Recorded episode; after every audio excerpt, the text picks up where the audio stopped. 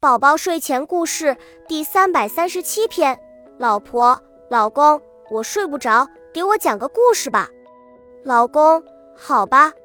很久很久以前，有个青年在医学院念书。有一年，他参加了执业医师考试，他考了生理、生化、病理、药理、免疫、微生物、预防、统计、流病、卫生法、心理、伦理。